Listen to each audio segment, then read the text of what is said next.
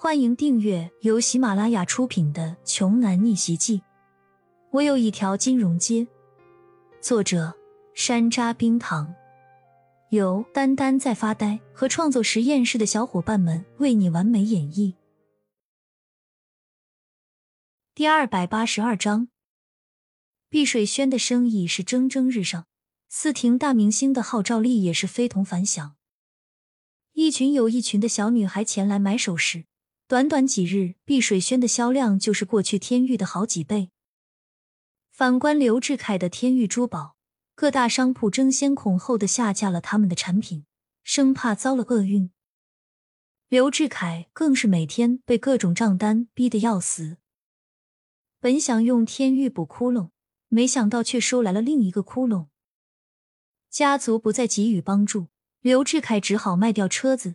手表等奢侈品能补一点是一点。焦阳给秦家老夫人做完一次诊疗之后，老夫人就已经可以不用针灸配合就能喝药了，也该换药方了。于是焦阳便找来了唐洪峰师傅：“你找弟子有什么要紧的事要说？”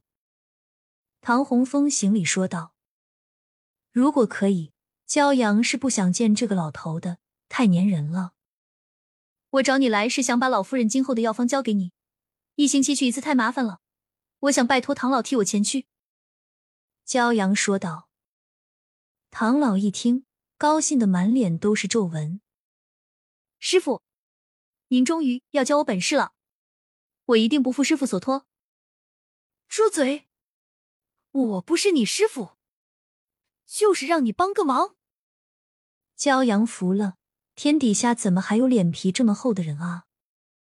每个药方都是医者的宝贝，您既然能将药方轻易交给我，说明您已经在心里收下我了。谢师傅的恩赐。说着就要跪拜。卧槽！你这老家伙要不要脸啊？这么大年纪了还拜我，我都怕折寿。骄阳一下跳到了一边，不接受这个跪拜。玩笑归玩笑，正事还是要办的。骄阳把药方交给唐洪峰之后，就拿出了父亲留下的那一本空白古书。唐洪峰年纪大，又有见多识广，应该知道这是什么东西。唐洪峰接过古书之后，反复翻阅，眉头是越皱越紧。师傅，恕弟子无能，看不出这是什么东西。唐洪峰说道：“你就没点头绪什么的吗？这可能也是一本医术啊。”骄阳觉得自己的父亲医术超然，所留下的书也应该是和医学有关的吧。唐洪峰却摇摇头说：“在我的印象里没有见过这种医术。再说了，一个字也没有上，哪知道这是什么啊？”一老一少两人都快把这书翻烂了，也没想出这是什么玩意。不过唐洪峰却得出一个结论：这本书定是古物无疑，而且是非常非常老的古物。具体是什么年代，他就是说不清了。他只是业余爱好，收集点小玩意，又不是专业玩古董的。师傅，如果你实在想知道这是什么的话，我给你推荐一人，他是我在青州的旧友，是古董方面的大师，你可以去找他看看。唐洪峰最后给骄阳指了一条明路。骄阳说：“哦，这位大师在哪？他在青州的南边的青城市。”那个地方是青州著名的古董交流宝地，您去聚宝斋找一位叫云鹤的老头就行，就说是我推荐的。”唐洪峰得意说道。看着老脸得意的样子，焦阳真想给他两拳。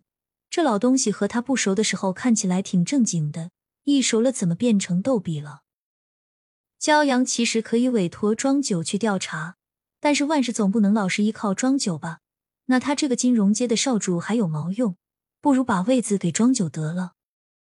想想自己已经好久没有联系庄九了，现在自己手里的钱和关系像是滚雪球一样越滚越大，似乎用不着金融街的帮助了。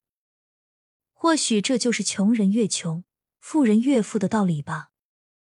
送走唐洪峰之后，刚念到的庄九就来了电话：“少爷，您这次干得非常漂亮，真个金融街对您的评价不是一般的高。”庄九欣慰的说道：“本集播讲完毕。想听更多精彩内容，欢迎关注“丹丹在发呆”。